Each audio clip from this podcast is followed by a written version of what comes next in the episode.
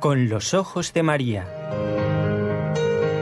El mundo, la actualidad, las preguntas más profundas sobre Dios y la vida humana en todas sus facetas necesitan ser mirados con los ojos serenos de la Virgen, la Madre de todos los hombres. Con los ojos de María, un programa de NSE Producciones para Radio Católica Mundial conducido por Nelly Álvarez.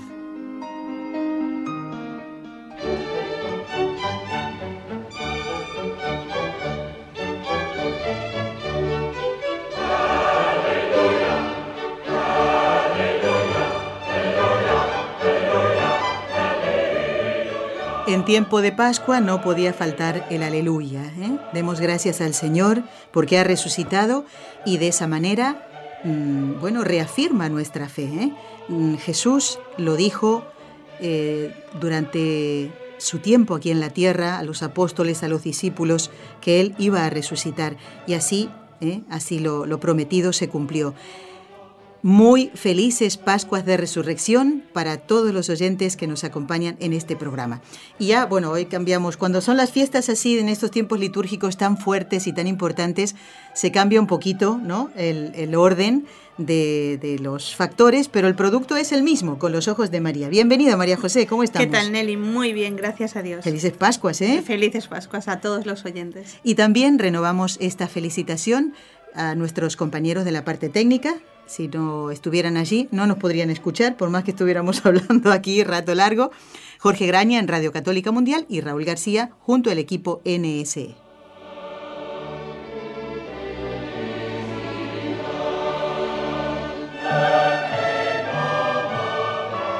Suena precioso, ¿eh? es muy bonito. Bueno, María José, hoy nos has traído un tema. A ver, ¿cómo, cómo empezar este programa?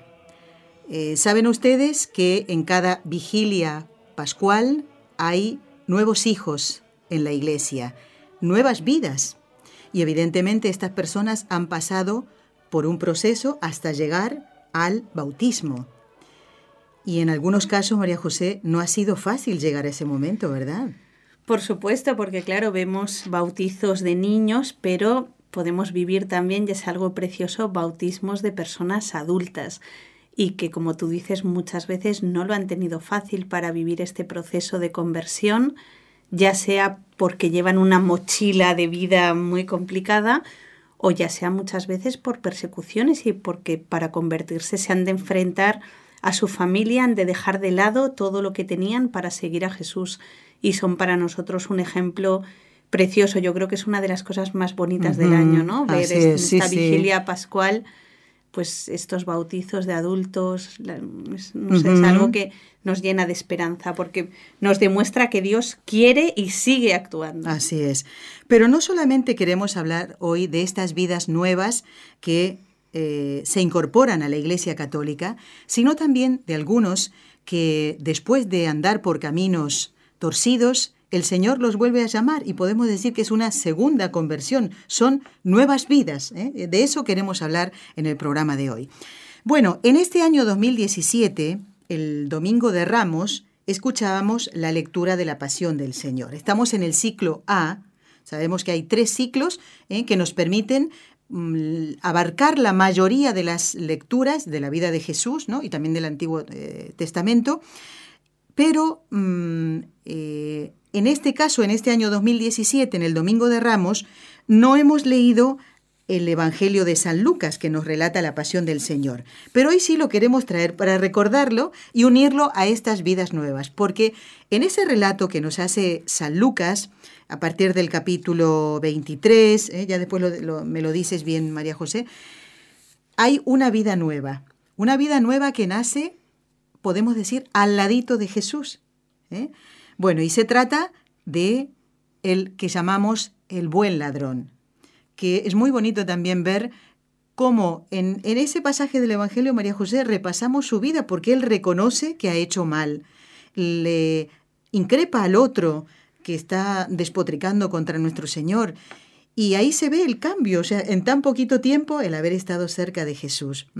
Entonces, yo creo que eh, nos lo has traído ya empezando como un ejemplo de convertido.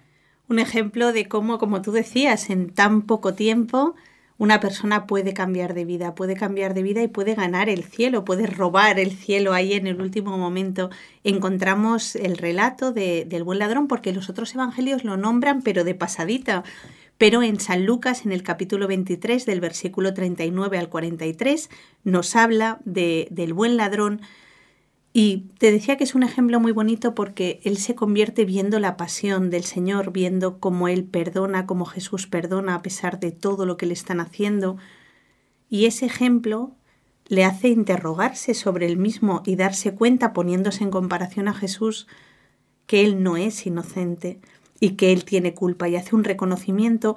Y es precioso ver cómo Jesús no le reprocha nada, no le echa nada en cara, no le riñe por lo que ha sido su vida, que debía haber sido una vida para que muriera crucificado, una vida muy, pues muy, muy desordenada, desordenada ¿no? Pero al revés, ¿no? Como Jesús le perdona al momento y le dice, hoy estarás conmigo en el paraíso. Pienso que es el mejor ejemplo de, de conversión, primero porque es Jesús mismo el que le dice, hoy estarás conmigo. O sea, sabemos seguro que ese ladrón fue al cielo. Y que está en el cielo ahora. Que está en el cielo ahora.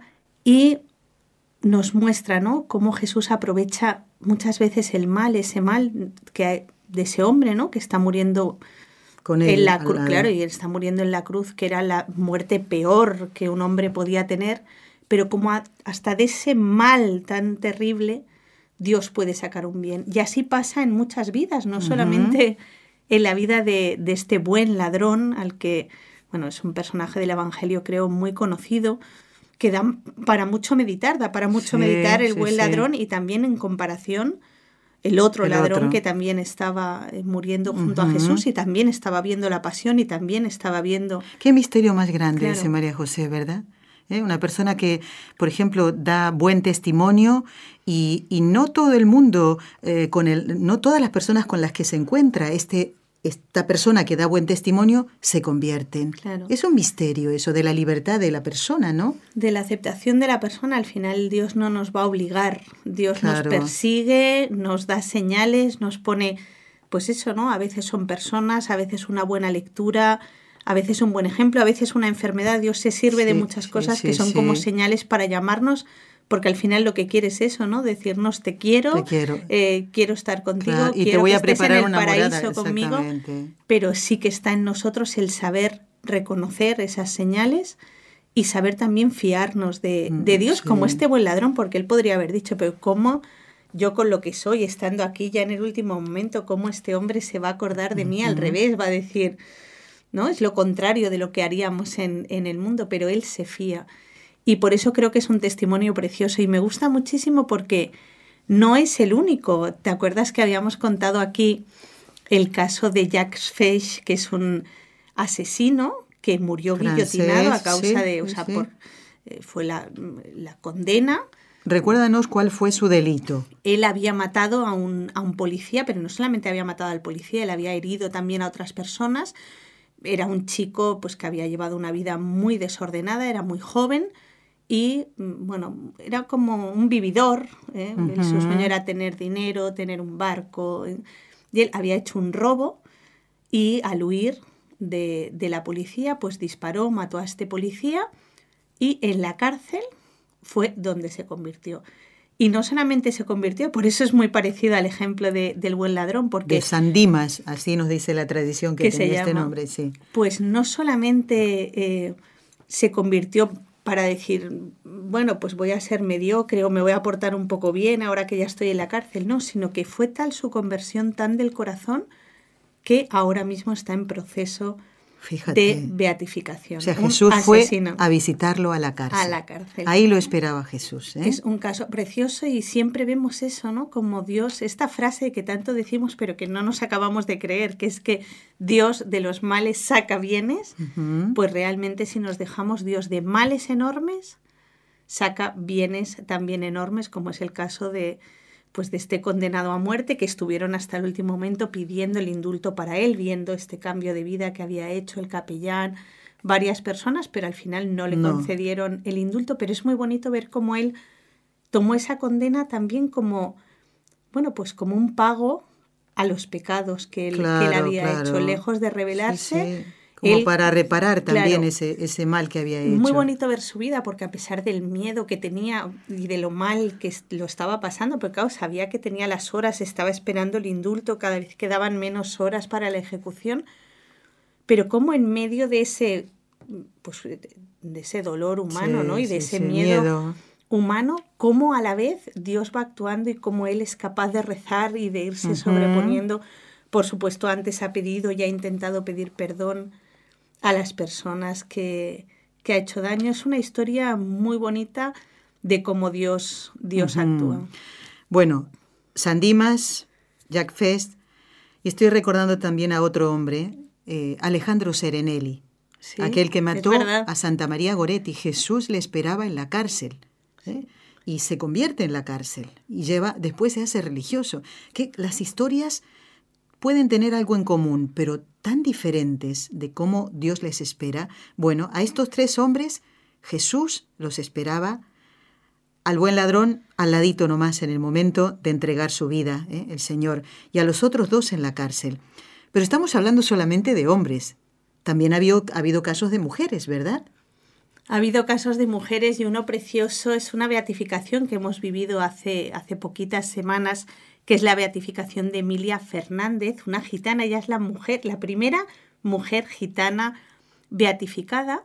La segunda persona de esta etnia, porque el primero, es el Pelé, el Pelé, Seferino el Pelé. Bueno, yo no conozco eh, muchos detalles de la vida de Emilia. ¿Quién fue esta mujer? Bueno, pues Emilia era una persona gitana, era joven, era una persona muy pobre, incluso dicen que, que su casa más bien era como una cueva y era una persona pues que no había recibido formación, de hecho no sabía santiguarse, eh, no sabía rezar el Padre Nuestro ni el Ave María y eran las épocas de aquí mm, en la guerra en España y entonces querían llevar a su marido al frente y ellos hicieron como una ah. trampa para hacer ver que estaba ciego el marido por, para que no se lo llevaran. Bueno, al total que al final eh, se dieron cuenta los milicianos que, mentía y entonces les metieron a los dos en la cárcel, al marido y a ella. Ella estaba embarazada y al entrar en la cárcel ella conoció a unas mujeres que estaban arrestadas por ser católicas. Y estas mujeres católicas ella vio cómo rezaban, cómo la trataban y sentían empatía por ella, ¿no? Cómo la trataban, pues intentando cuidarla lo más posible por estar embarazada, Como por tú ser ahora, tan María joven, claro. ¿eh? Increíble, ¿no? Imagínate qué qué angustia para ella, tampoco sabía qué iba a pasar con, con su marido. Eso era una persona de, de, bueno, no de poca, de cero cultura. Claro, sí, sí. Pero ella misma empezó a querer rezar. Y especialmente una de estas mujeres le enseñó el Padre Nuestro, le enseñó la Ave María. Y ella de verdad es que se enamoró de Dios estando en la, cárcel, en medio de ese sufrimiento, porque además las trataban muy mal, les daban muy poca comida.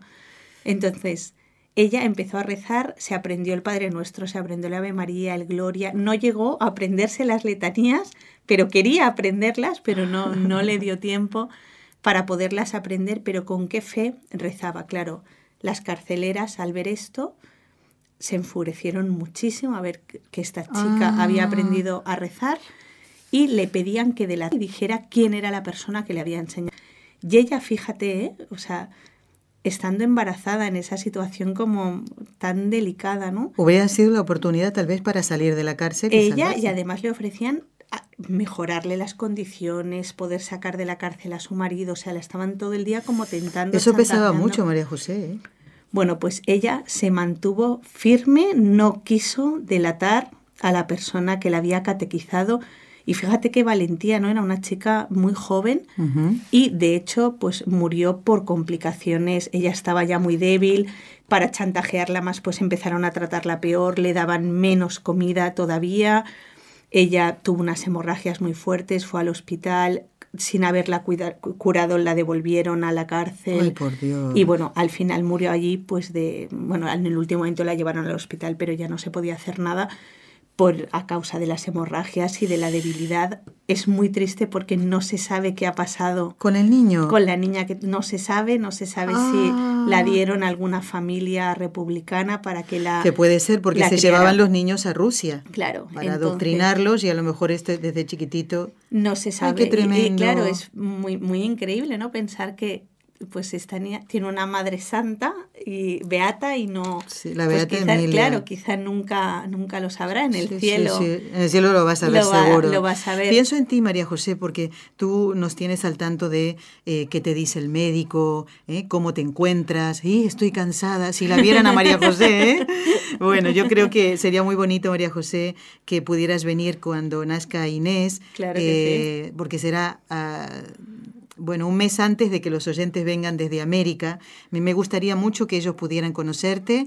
Eh, espero que ya te encuentres mejor en ese Claro momento y que Inés también ya los pueda conocer, la ¿no? pondremos aquí delante del micrófono Eh, y se vaya acostumbrando Bueno, y eh, pienso en ti, ¿no? En todos los cuidados que en este momento requieres porque estás esperando a Inés y imagínate eh, en una situación como la Beata Emilia, qué triste realmente, ¿no? Y, morir sin cuidados, los cuidados que necesita eh, una, una mujer que va a dar a luz. ¿eh? Es impresionante, es impresionante su vida y su fortaleza, pero para que veamos lo que hace Dios cuando entra en una vida. ¿eh? Es- Sí, es- sí, sí. ella es capaz por no delatar con lo fácil que hubiera sido, ¿no? Además, ella podía haber pensado, total, si esta mujer ya está en la cárcel, por mucho que yo diga que ha ¿La van a ella, matar ahora o sí, dentro de la- un rato? Claro, Claro, pero da sí, igual, no sí. tampoco depende tanto de mí porque, porque al final ya está apresada, ella...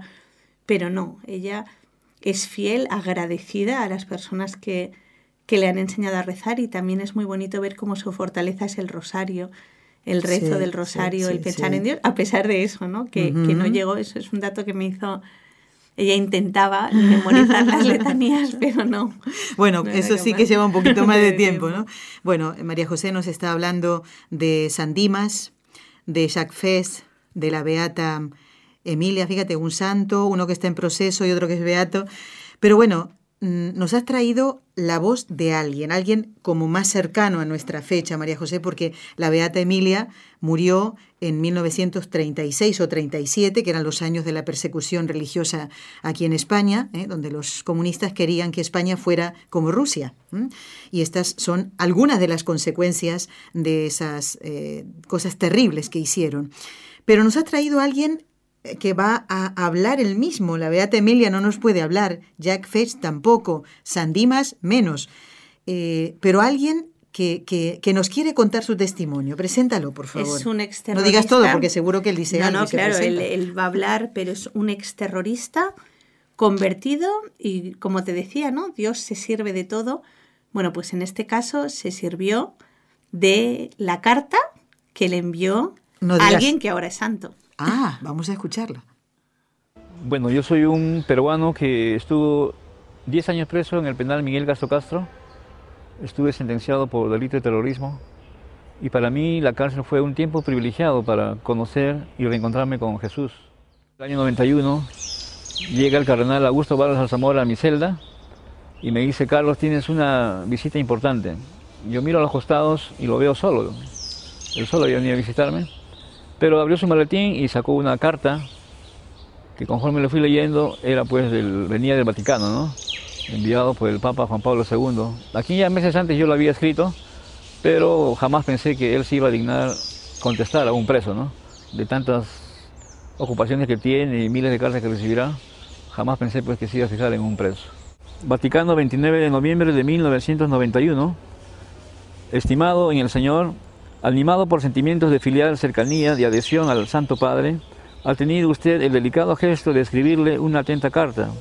Su santidad corresponde muy agradecido a este devoto homenaje y por mediación de la Virgen Santísima pide al Señor que le fortalezca en la fe y le conceda continua paz y prosperidad cristiana. Como signo de estos favores celestiales, le imparte de corazón la bendición apostólica que hace extensiva a sus seres queridos. Aprovecho la oportunidad para expresarles las seguridades de mi consideración y estima en Cristo. Esto me significó fortalecimiento de mi fe y me permitió continuar trabajando en la evangelización dentro de la cárcel. llegó un tiempo en que el preso evangelizaba al preso. Nosotros asumíamos el liderazgo, porque en esa época era casi imposible que ingresen sacerdotes o religiosas.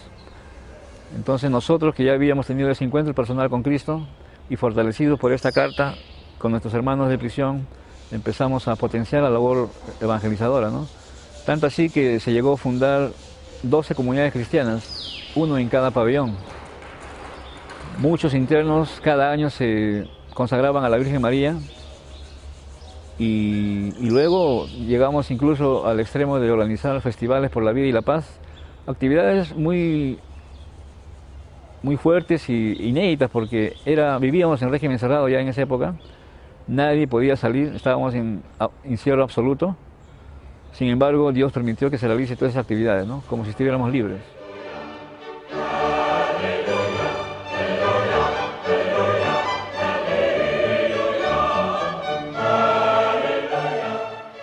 Aleluya, claro que sí. ¿eh? Nuevas vidas, vidas que estaban rotas y vidas muertas, tal vez como ese hijo pródigo, ¿no? Que, como dice el padre cuando vuelve, este hijo mío estaba muerto y ha, vuelto a la vida. Eh, hablaba mm, este, esta persona, eh, de esas actividades que hacían María José, me quedé con eso también, a favor de la vida y de la paz. Y ahora vamos a unir esto con aquellas personas que quitaron la vida a niños inocentes.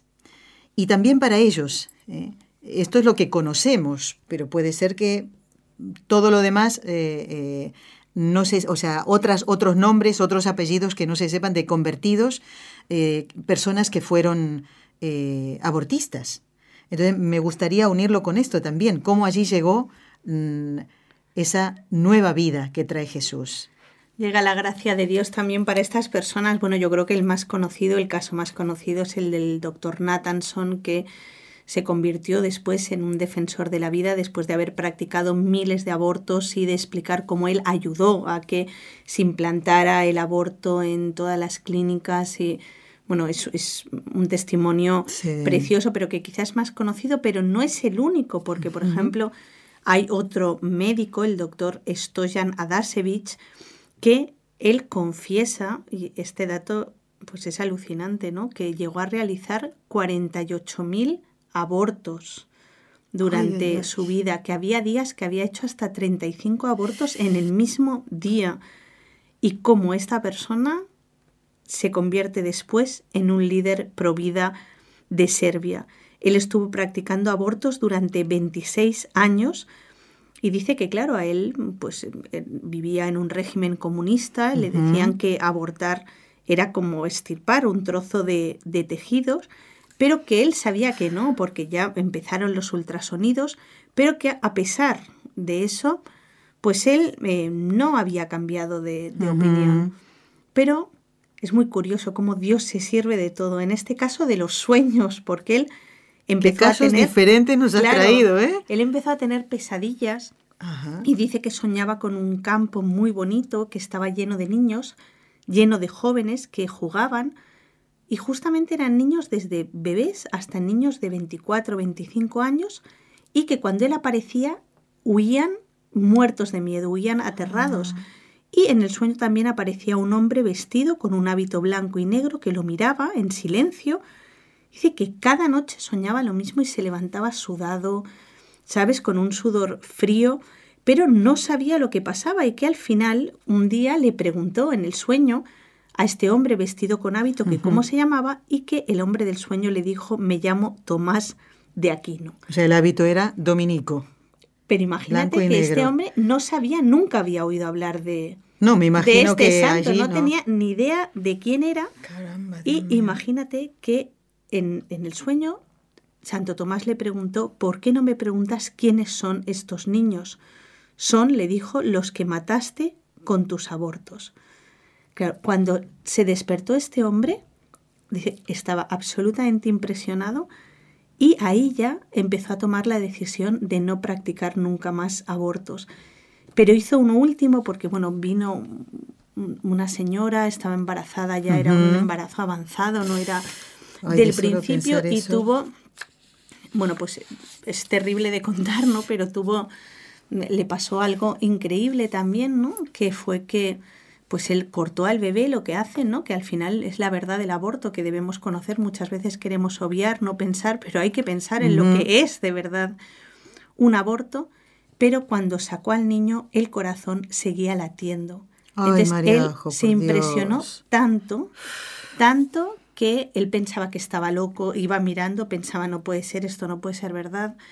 Eh, pero pues, Dios pues hizo, ¿no? Esa, pues le dio al final en ese mal, otra vez lo mismo, ¿no? En ese mal horroroso, pues Dios se sirvió de eso para, para un bien que fue que este hombre sí tomó la decisión de nunca más. O sea, él ahí ya vio claramente que había matado a seres humanos que ni eran trozos de tejidos, ni. O sea, que él se había dedicado a matar seres humanos.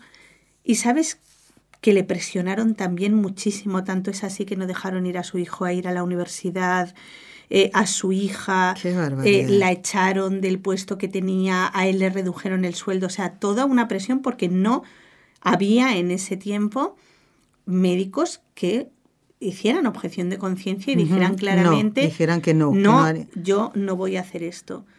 Bueno, pues él se mantuvo a pesar de todas estas presiones y una vez más esta persona que había realizado miles, casi 50.000 abortos durante su vida, se convirtió en el líder pro vida de Serbia. Fíjate. Entonces, es eso, ¿no? Son ejemplos que pues nos sobrepasan, pero que nos hacen ver como para Dios no hay límites y es maravilloso porque humanamente, por ejemplo, pienso, ¿no? que cualquiera diría esto es imperdonable, una persona que ha matado a 50.000 seres humanos ¿Cómo le vamos a perdonar? ¿Cómo va a rehacer su vida? Bueno, pues Dios, esos límites que nosotros ponemos en el perdón y en la acción de la gracia, Él, no los pone.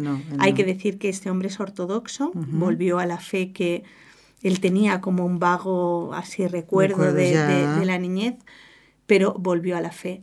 Y pues eso, ¿no? Es como Dios de verdad cuando actúa arrasa con todo y hace de verdad lo, el título que le hemos puesto a este programa. Nuevas vidas. Nuevas vidas, eh, de donde solo había, pues en este caso, imagínate, solo había sangre y, y, muerte, Claro. Bueno, antes también en un momento dado del programa te referías a quien pone en riesgo su vida por decir sí a Cristo, porque se produce ese encuentro y, y aún eh, temiendo, porque el miedo no se les va, somos humanos, ¿no? Perder la vida, sin embargo, eh, dicen sí a Cristo, ¿eh? y luego se bautizan, a veces no es tan fácil. Estoy hablando de personas de otras religiones y me gustaría que nos comentaras algunos casos concretos, María José, y si los nombres no se pueden dar, pues no, para protegerlos, ¿no? Que a veces pasa eso, no dan sus, aunque cuando se bautizan, por supuesto, se ponen un nombre cristiano, ¿no? Bueno, ¿cuáles son esos casos que nos has comentado, que nos quieres comentar? A ver, especialmente los musulmanes sabemos ¿eh? que tienen problemas gravísimos cuando se convierten muchísimo más si son de familias conocidas, como es el caso de un príncipe de Kuwait. Ahí en este país el Islam es la religión principal. Bueno, pues él pertenece a la familia real y ha decidido no solamente convertirse, sino hacer pública su conversión y además en una televisión católica árabe. Claro, esto es ponerse en el punto de mira de, de, de, todo el mundo. Pero ¿sabes lo que dice él? Que si le asesinan, si le hacen algo a causa de la grabación que ha hecho, dice que no está preocupado porque me encontraré con Jesucristo cara a cara. Dice, si me asesinan a causa de esta grabación, iré con Jesucristo y estaré con Él por toda la eternidad. Así que estoy tranquilo, no tengo miedo, soy feliz de lo que sea que puedan hacerme, porque la verdad de la Biblia me ha guiado en el camino correcto. Fíjate. Imagínate, eh, pues estas personas, ¿no? También es un punto de meditación para, para nosotros, que tantas veces, teniéndolo tan fácil, somos tan cobardes, ¿eh? tan cobardes para mostrar nuestra y por mucho menos, público, por mucho menos, María José. si hasta pues uno tiene vergüenza de decirle a sus propios familiares eh, que se va a misa o viene alguien de visita, eh, no, no, ¿cómo, voy a decirle que vengan dentro de un rato si me tengo que ir a misa? No, no, entren y, me quedo sin ir a misa. esto pasa, ¿no? Eh, pero bueno, María José, este no es el único caso.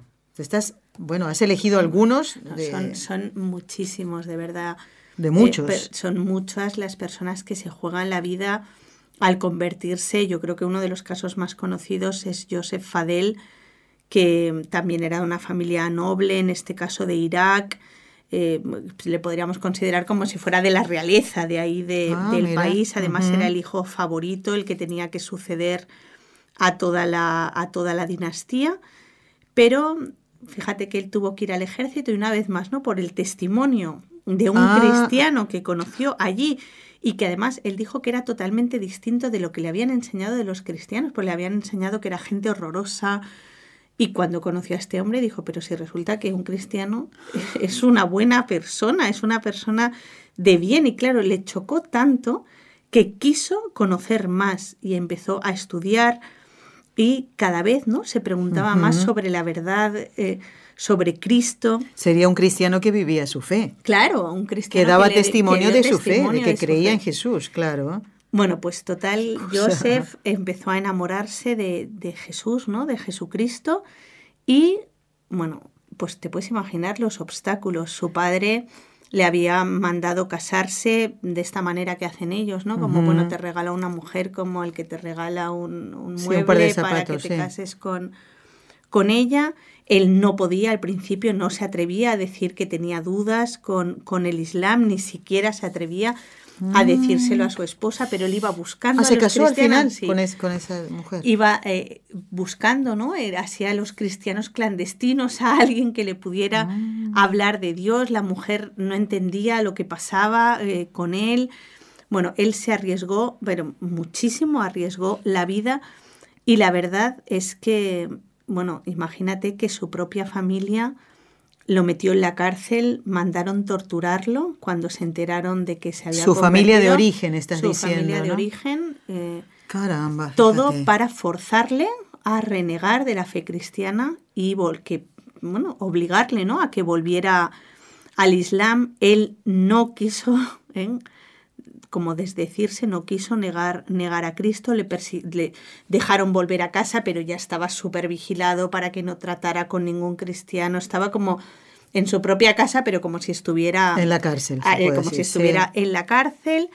Eh, al final, gracias ¿no? pues a esta iglesia clandestina que, que tanto bien nace y que con tanta valentía, él em, pensó en fugarse a, a Jordania pero allí le detuvieron. Bueno, es una historia increíble. Le volvió a encontrar su familia, le llevaron a una zona como de desierto y al final decidieron directamente matarlo, matarlo, su mm. propia familia por haberse convertido.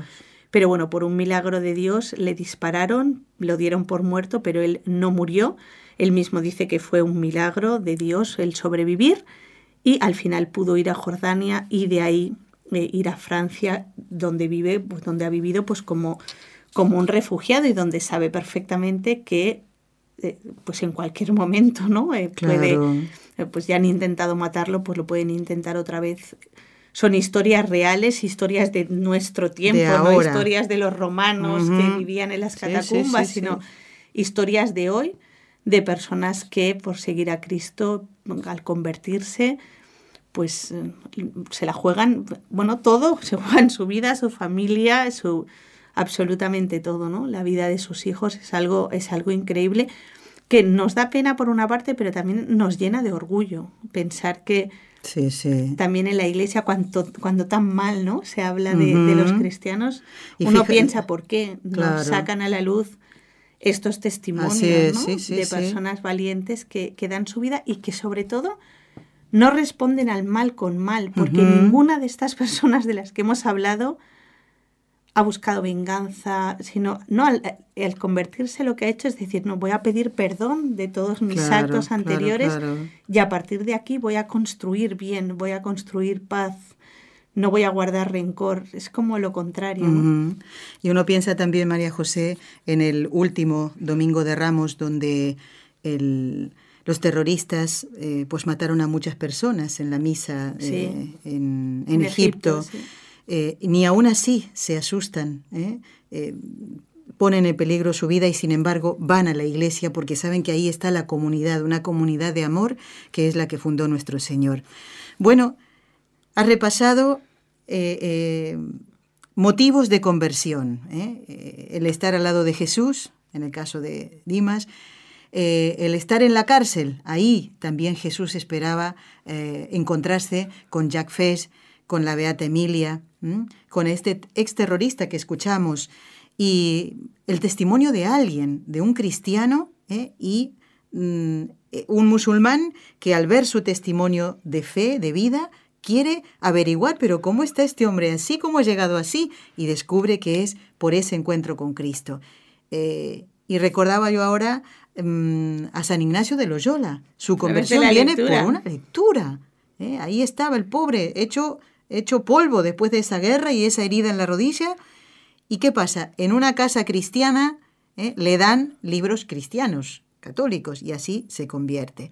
A mí me parece, bueno, y además me contaste de, alguien que, viendo una obra de arte. Y viendo la piedad en el Vaticano, o sea, a raíz de eso empezó a cuestionarse sobre la fe, o sea, que Dios se sirve, es lo que decíamos antes, ¿no? Dios nos persigue, de verdad, nos persigue, para, bien, para nuestro bien. Y, y, se sirve de cualquier, de cualquier cosa. Falta, por nuestra parte, el saber reconocerle, ¿no? El estar abiertos a, a dejarle entrar en, en nuestra vida. También decir en cuanto a este tema, ¿no? De la conversión, porque sé que se nos acaba el tiempo. Bueno, porque hoy no te puedes quedar todo el programa. Pero solo decir que debemos estar muy agradecidos y pedir por todas esas personas que oran por nosotros sin que nosotros lo sepamos, esas, por ejemplo, monjas contemplativas que son el corazón de la iglesia, que se están entregando por nosotros, tantas personas, tantos enfermos que ofrecen sus sufrimientos por los cristianos, por los cristianos perseguidos, por la iglesia, por la conversión de los pecadores. o sea, también la gracia que nosotros recibimos es fruto del esfuerzo de muchos. Y a mí eso me gusta mucho de verdad pensarlo y me gusta mucho agradecerlo a Dios porque yo no sé si yo hubiera sido capaz de responder a Dios sin la fortaleza que me ha dado la oración de alguien. La oración de alguien, ¿no? Y, por eso, y por eso nosotros también debemos rezar por los demás, por los agonizantes, por los que están solos, porque a lo mejor en el mundo no vamos a saber nunca el resultado ni el fruto de esa oración o el fruto de ese sacrificio que yo he hecho y que nadie sabe, o pero pero la comunión de los santos, ¿no? O sea, Dios actúa las oraciones o, por ejemplo, estos mártires de los que hablabas, ¿no? Este, eh, en Egipto, en tantos lugares que son perseguidos, bueno, pues cuánto bien nos hacen a todos. María José, tengo varios correos para leer y también escuchar algunas canciones que nos han enviado los mismos oyentes. Qué bonito. Eh, pues ya lo escucharás en el podcast. ¿eh? Muy bien. Gracias María José y un besito a Inés que ha venido contigo. Y a todos los oyentes y a nuestros compañeros aquí de NSE y también de Radio Católica Mundial. Un saludo pascual. Eso, felices Pascuas. El programa continúa de esta manera.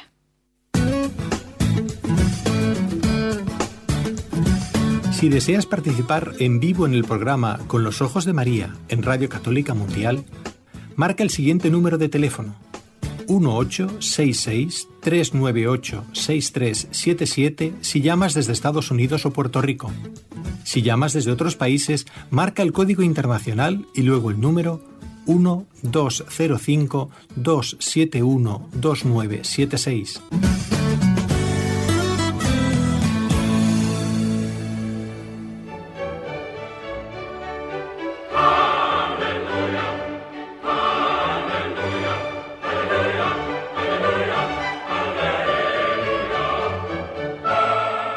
Muchísimas gracias a todos los oyentes que enviaron felicitaciones de Pascua escribiendo mensajes en el Facebook de NS y a todos los que han escrito también correos electrónicos. Muchísimas gracias y también para ustedes de todo corazón de parte de este equipo, felices Pascuas.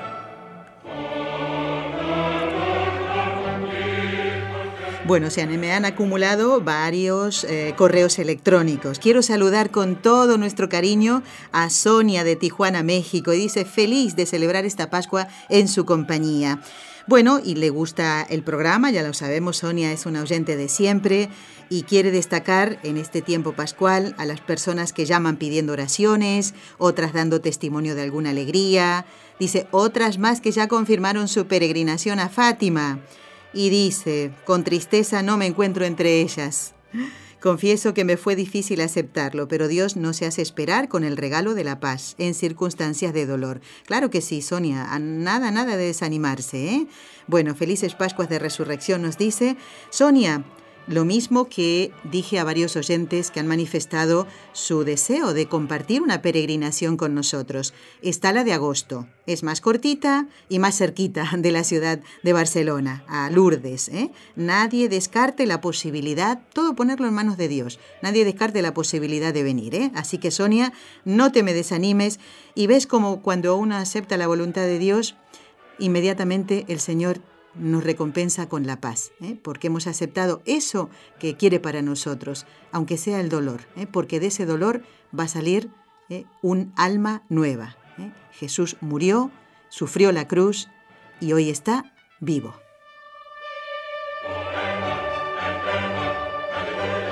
También quiero saludar a Roberto, que dice que vive y ha nacido en Chiapas, México. Dice, este es en verdad un programa muy bello, muchas gracias. Y nos hace una pregunta, ¿cómo puedo obtener una copia de este? Lo que no tengo es la fecha del programa al que te refieres, Roberto. Me gustaría que nos escribieras. Bueno, la copia la puedes tener en el podcast. Entras en la página mmm, nsradio.com, vas al podcast y entonces buscas con los ojos de María, que es este programa. Y ahí tienes todo por fecha. ¿eh? ¿Qué aparece, Raúl? La fecha, el invitado. El invitado no. Bueno, y el tema, ¿no? El nombre que le hemos puesto al programa. Perfecto. Pues Roberto, ya me dirás. Y si es un programa en especial, pues te puedo, o por lo menos dame algún dato y yo te voy a decir qué programa es. ¿eh? Muchísimas gracias. Y felices Pascuas para ti y para tu familia. Bueno, nos ha escrito también después de bastante tiempo Evelyn de Arlington en Virginia. Pone intenciones para la misa, una intención para la misa de este eh, fin de octubre, de, digo octubre, abril. De verdad que estoy asombradísima de cómo pasa el tiempo tan rápido, ¿eh? Si parece que ayer hubiera comenzado el mes de abril y ya prácticamente la semana que viene ya está por terminar. Quiero saludar también con mucho cariño a María de Fort Worth, Texas. Dice, qué bien que regresemos a hacer las tareas. Vamos a ver. A ver, baja un poco la música, Raúl, porque esto es muy serio. Esto es muy serio. Vamos a ver cómo han respondido los alumnos de esta escuelita. Y eso será al final del programa. No lo dije durante la entrevista con María José. Vamos a ver si han hecho los deberes Quiero decirles que estoy muy contenta, especialmente con los oyentes que han escrito de Estados Unidos, de Perú y de Cuba. Por lo menos son esas las que me han llegado. Bueno, ahora quiero leer el correo de Mauricio Castro. Mauricio es un mm, músico eh, católico de El Salvador y nos cuenta que en su país, en El Salvador, existe un santuario dedicado a Nuestra Señora de Fátima. ¡Qué bien, qué bien! Dice, ellos organizaron un concurso el pasado 4 de febrero del 2017 y gracias a Dios y a nuestra Madre Santísima resulté ganador del mismo. ¡Wow! Con esta canción, con esta que estamos ahora escuchando, ¿eh? Y se llama 100 años de Fátima. Vamos a escucharlo un poquito, a ver. Hace un tiempo ya que el Señor nos dio un mensaje maternal en Fátima. Pediste rezar el rosario para alcanzar. Dice, es el tema que especialmente compuse para celebrar el acontecimiento extraordinario de las apariciones de nuestra Madre Santísima en Fátima, Portugal, y que es motivo de celebración para la Iglesia Universal. Aquí canta entonces Mauricio Castro este tema compuesto por los 100 años de las apariciones de la Virgen en Fátima. Jesús mío, perdónanos, líbranos del fuego del infierno. Bueno, vamos a saludar ahora a Martín, que nos llama desde Texas. Martín, no sé si serás el mismo que nos has escrito pidiendo los datos de un libro. ¿Será así? Martín, muy buenos días. Bienvenido a Con los Ojos de María. Buenos días, hermana. Dios los bendiga. Felices Ah, no, Pascuas. creo- igualmente, felices Pascuas. muy bonito programa y muy bonito lo que están hablando ahora. Y quería dar un poquito de mi testimonio de lo que están hablando. A ver.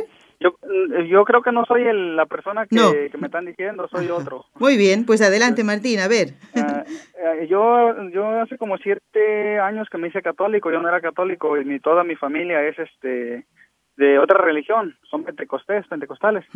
Y ah, ah, yo aquí está, tenía en Estados Unidos nueve años y al fin pude ir, arreglé mis papeles, gracias a Dios, y fui y, ah, y fui con ellos y como tengo un tío que es pastor también, este, yo me llevé mi Biblia para allá. Sí. Y, y fui y cuando yo los visité ellos no fueron el domingo no fueron a su a su reunión a su iglesia a su al culto que eso ellos hacen no Sí. fueron porque yo fui y yo eh, como es un ranchito tampoco fui porque no hay solo que el sacerdote viene los lunes y yo le dije voy a ir a misa y se enojaron y le dije yo voy a ir a misa. Le dije yo no pues, porque se enojen o no yo voy a no voy a ir a misa. Le dije yo voy a ir a misa. Y luego ahí con hermanos hablando este yo nunca había ido ahí a la iglesia católica pues era antes de otra religión.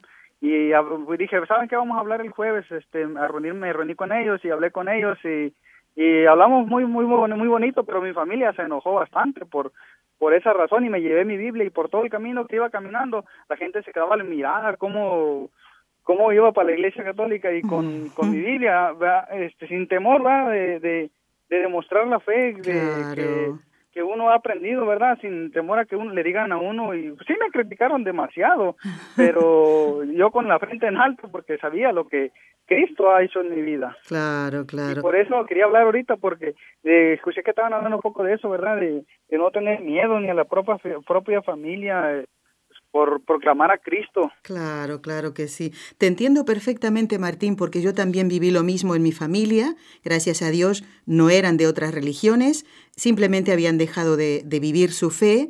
Y cuando se produce mi conversión, pues yo también iba a misa eh, y decir sin, sin esconder nada. Y el Señor me bendijo después con la vuelta a la fe de mis padres. Todavía estoy ahí en la lucha y oración por otros integrantes de la familia, pero cuando vuelven ellos a recibir la comunión después de tantos años, esa alegría bien vale todas esas burlas, ¿eh? esos malos tratos que, que pasé justamente por eso, porque el Señor bendice. Y Martín, no dudes, no dudes que este testimonio, el no tener vergüenza de vivir tu fe con naturalidad, porque esto ¿eh? no hay que hacer cosas forzadas, eh, pues eso va a tener mucho fruto. Muchísimas gracias por tu, tu testimonio. Bueno, ha llegado la hora de rezar, así que vamos a pedirle a Martín también que se sume a esta oración. Y después tengo otra canción que nos han enviado y quiero compartirla también con ustedes, ¿eh? Bueno, vamos a ver entonces. Vamos a pedirle a María que tenga en cuenta todas las oraciones que tenemos en nuestro corazón. Tal vez en el tuyo, amigo oyente, está el deseo de que alguien tenga una nueva vida, alguien que está en una vida desordenada por un vicio, ¿eh? por rebeldía, por maldad, y quieras que Jesús haga que ese corazón vuelva a vivir como el del Hijo pródigo y que tenga una nueva vida. Y vamos a pedir especialmente por los sacerdotes, por aquellos que tal vez ya no ejercen el ministerio, lo han dejado, eh, por los que están en pecado y por los que están en peligro de condenarse. Vamos a pedírselo a quien sino, a María, nuestra Madre, por el poder que le concedió el Padre, la sabiduría que le concedió el Hijo y el amor que le concedió el Espíritu Santo. Dios te salve María, llena eres de gracia, el Señor es contigo, bendita tú eres entre todas las mujeres, y bendito es el fruto de tu vientre, Jesús. Santa María, Madre de Dios, ruega por nosotros pecadores, ahora y en la hora de nuestra muerte. Amén.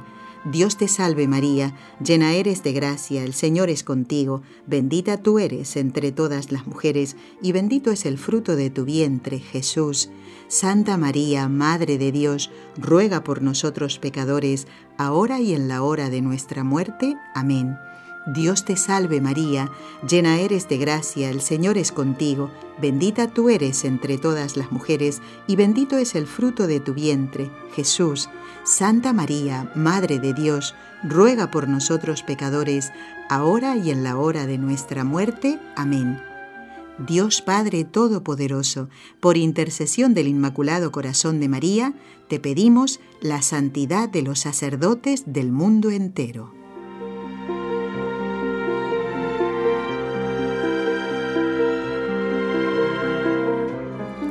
Bueno, quiero dar las gracias entonces a Martín, que no es el mismo oyente que acaba de llamar, porque nos dice, aparte de saludarlos, es para saber si pueden darme el nombre del libro que escribió Lucía, una de los pastorcitos a los que se les apareció la Virgen María y que han mencionado algunos párrafos en el programa Con los Ojos de María y creo que la editorial es de la congregación a la que perteneció Sor Lucía. Martín, dos cositas para aclarar. Mira, eh, el libro que estamos, eh, del cual hemos leído algunos párrafos sobre Sor Lucía y es eh, la editorial La Congregación eh, de Monte Carmelo, a la que ella perteneció, ese libro no lo escribió Lucía, sino que esa es su biografía. Es Un camino bajo la mirada de María. Un camino bajo la mirada de María. Y está escrito por las religiosas del convento de Coimbra, donde vivió los últimos años y murió eh, Sor Lucía. Y el otro libro que sí que escribió Sor Lucía es Llamadas del mensaje de Fátima. ¿Mm? Ves que son dos cosas diferentes, pero los dos será muy bueno que los tengas en tu biblioteca y los leas. ¿eh? Eh, preciosos libros. Ya lo voy a repetir si Dios quiere el próximo viernes. Bueno, quiero leer este correo. Dice, muchas gracias por acoger nuestro mensaje. Son Josie Emilia y Samuel. Dice, somos un ministerio dedicado a evangelizar a través de la música y la prédica del mensaje del Señor. Y nos envía esta canción, dice deseamos que ustedes transmitan a través de su cadena de radio. Para nosotros será un privilegio. Bueno, esta es la información eh, de esta canción, ¿eh? se llama Te propongo justamente. Vamos a escucharlo un poquitito. ¿eh?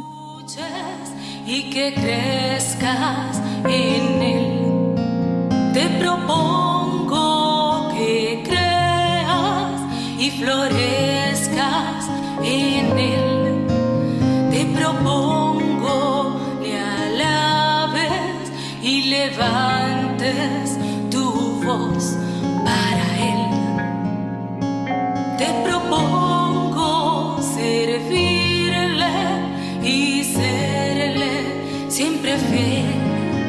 Bueno, quiero dar las gracias de todo corazón a Mauricio Castro y a Josie Emilia y Samuel que nos han enviado estas canciones. Las teníamos preparadas desde antes de la Pascua antes de la Semana Santa y nos parecía que era más adecuado eh, esperar a que llegara la Pascua y poder escucharlo. Muchas gracias y que Dios bendiga este ministerio de música que, ustedes hacen eh, en favor de la iglesia. ¿eh? Bueno, ha llegado el momento de dar las respuestas. Ay, que no quiero... Voy a dejar tarea hoy, ¿eh? como sea. ¿eh? Atención. Vamos a las respuestas a las preguntas que hicimos el lunes pasado. Adelante, Raúl. ¿Qué significa la palabra inconsútil? sin costura, así era la túnica de Jesús. Un faraón de Egipto preguntó al patriarca Jacob, ¿cuántos años tienes? ¿Qué respondió? Jacob respondió, 130 años. Génesis capítulo 47 versículo 9. Gracias a los oyentes que han respondido. Blanca de Florida, Sara de Texas, Julisa de Florida, Glory de Nueva York, Evelyn de Virginia, de Texas María, de Perú, concretamente de Lima, Fernando y Andrés Román, y de Cuba, José Ramón. La tarea para este día de hoy es la siguiente. ¿Quién es el autor del libro El combate espiritual? Jacob tuvo doce hijos y una hija. ¿Cómo se llamaba la hija? Repito las preguntas que ya están puestas en el Facebook. Eh, son, ¿quién es el autor del libro El combate espiritual? Y Jacob, que tuvo 12 hijas, tuvo tu- 12 hijos y una hija. ¿Cómo se llamaba esa hija? Recuerden que tienen que responder al correo electrónico. El próximo viernes está el Padre Antonio para hablar de la misericordia. escuchado un programa de NSE Producciones para Radio Católica Mundial.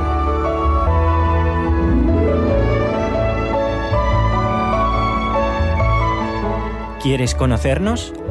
Escríbenos al correo electrónico con los ojos de María arroba nsradio.com. Envíanos tus sugerencias o comentarios con los ojos de María arroba nsradio.com.